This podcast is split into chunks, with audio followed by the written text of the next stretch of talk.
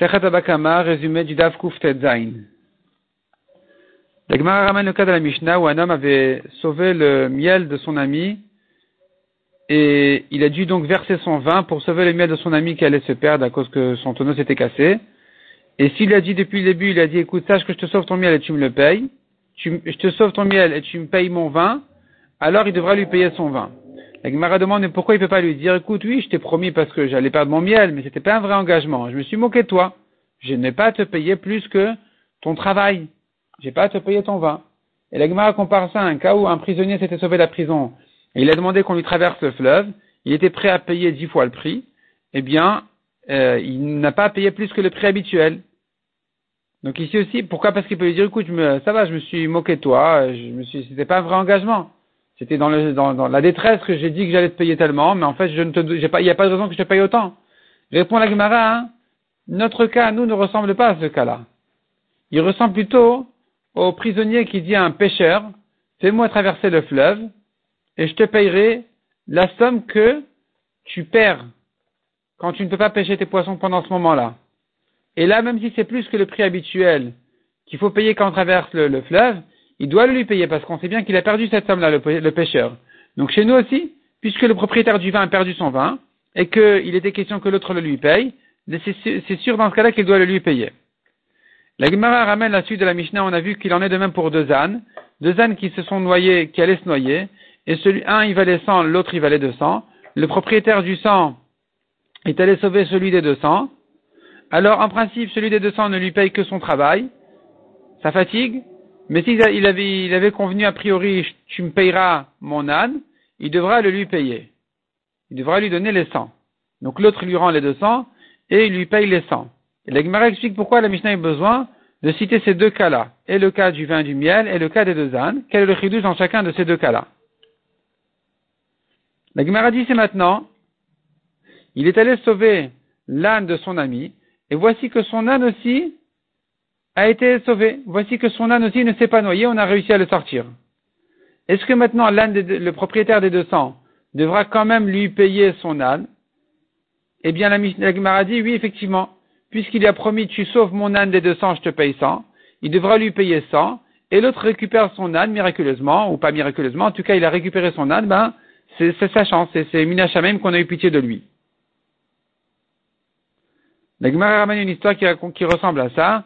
Rav Safra allait en chemin, ils, étaient allés en groupe, il y avait un lion qui les accompagnait et qui les surveillait, qui les protégeait. Chaque nuit, il lui envoyait chacun d'entre eux, il lui envoyait son âne pour euh, nourrir le lion. Et quand est arrivé le tour de Rav Safra, le lion n'a pas à manger l'âne de Rav Safra. Rav Safra s'est dépêché de le récupérer.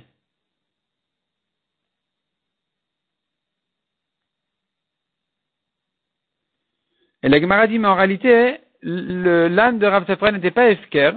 De toute façon, il était à lui puisque le lion ne l'a pas dévoré. Il devait revenir chez Rav Safra. Simplement, Rav Safra s'est dépêché de le prendre pour ne pas qu'on lui fasse des problèmes.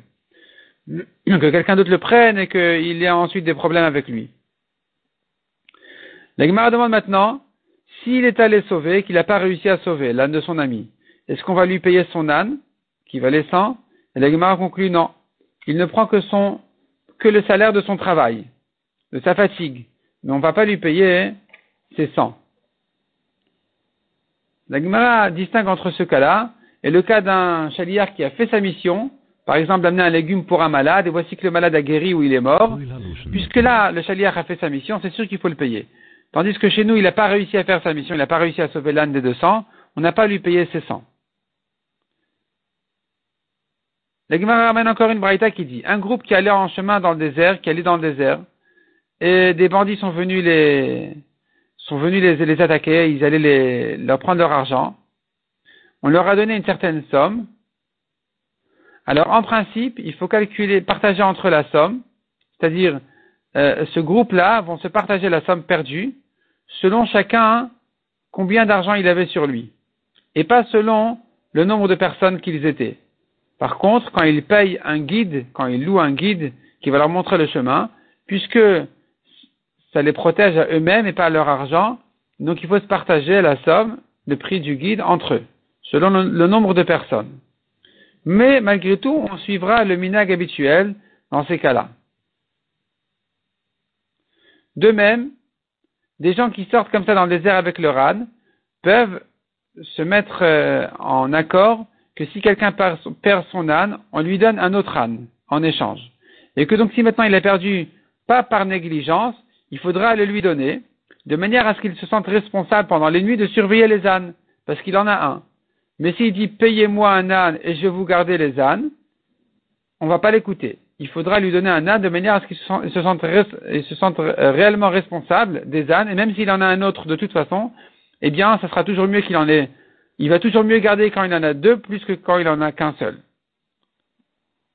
De même, des gens qui sortaient en bateau ou en barque, et euh, il y a une tempête qui a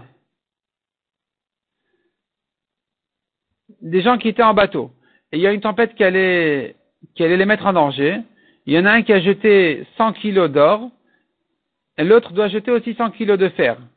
C'est-à-dire, on se partage en poids et pas en valeur. Et peu importe, un, il a dû, il a, il a, il n'a pu jeter que de l'or, l'autre n'aura pas à jeter l'équivalent en valeur, mais que l'équivalent en poids. Malgré tout, on suivra le minac de manière, le minac général, euh, qui fait que si donc on n'a pas l'habitude de faire uniquement de, calculer selon le poids, alors on fera selon le minac habituel. De même ici, ils pourront dire celui qui a perdu son bateau ou sa barque, les autres doivent lui donner un autre bateau s'il n'a pas perdu par négligence. La Gemara dit s'il est allé en automne, s'il est allé, pardon, en printemps, là on va en automne, alors qu'en printemps c'est plus dangereux d'aller là-bas au centre du fleuve parce qu'il y a les fonds de neige, il y a les pluies, alors ça s'appelle une négligence, s'il a perdu son bateau là-bas, on ne va pas lui rendre un autre bateau. Un groupe qui allait encore dans le désert, et des bandits sont venus les, sont venus prendre leur argent. Il y en a un qui a réussi à sauver l'argent. Alors, tout ce qu'il a sauvé, ça se repartage entre des gens du groupe, chacun récupère ce qui était à lui. Mais s'il a dit, ce que je vais sauver sera à moi, alors effectivement, c'est à lui. La Gemara explique de plusieurs manières de quel cas exactement il s'agit, qu'on va distinguer entre s'il a dit et s'il n'a pas dit soit il s'agit des associés, et que quand il a dit je vais sauver ce que je sauve, ce sera pour moi, ça va lui permettre de partager, de, se, partager même euh, sans demander à son ami. Alors qu'en principe, les associés, quand ils se partagent, ils doivent les faire euh, en présence l'un de l'autre. Ici, il n'aura pas besoin de le faire puisqu'il a dit a priori je vais sauver pour moi-même. Ou bien, dit l'Agmara, il s'agit d'un employé qui est allé, qui était employé pour aller sauver et se battre contre les, les, les bandits et celui-là, donc s'il a dit ce que je sauve c'est à moi, en fait, ça s'appelle qu'il annule son travail, son accord de travail, et que donc finalement il dit voilà, euh, je ne fais pas ça en tant qu'employé, je ne fais ça que pour, pour moi-même, pour récupérer l'argent, l'argent volé pour moi-même, eh bien lui aussi pourra le faire. Ou bien encore dit la troisième réponse, troisième explication, il s'agit qu'il pouvait difficilement les propriétaires récupérer leur argent, et donc si maintenant celui qui est allé se battre contre les bandits, il a rien dit, alors on dit qu'il n'y a pas eu de Yehush, et qu'il a sauvé pour tous, mais s'il a dit je sauve pour moi-même et que les autres se sont tus, c'est qu'ils ont fait Yaouch, il pourra prendre à lui-même. Mishnah suivante. Un homme a volé un champ, a volé un champ de son ami, et ce champ-là a été pris par des masikines. Masikines, c'est des gens dangereux qui prennent les champs des gens. Si ils ont pris d'autres champs encore, dans le pays, dans la région, alors le voleur pourra lui dire, écoute, j'y suis pour rien, euh, voilà ton champ, ton champ est là, fais-en ce que tu veux, j'ai pas besoin de te payer. Mais si c'est le voleur qui est fautif, alors il devra lui payer un autre champ. La Gemara donne deux versions, comment on appelle ces, ces, bandits-là, ce qu'on les appelle des masikines, des matsikines, les deux versions sont bonnes. Et en ce qui concerne le voleur qui a, qui était fautif ici pour euh, ce, vol, la Gemara explique qu'en réalité il s'agit que ce voleur a, il s'agit qu'il y avait des gens qui allaient prendre les,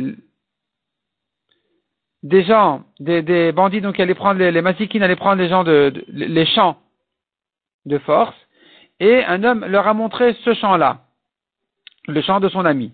C'est de ça qu'il s'agit quand on a dit le voleur qui est fautif. C'est pas qu'il a volé réellement, c'est qu'il a montré, il a dénoncé le champ de son ami, et là il est responsable de le lui payer.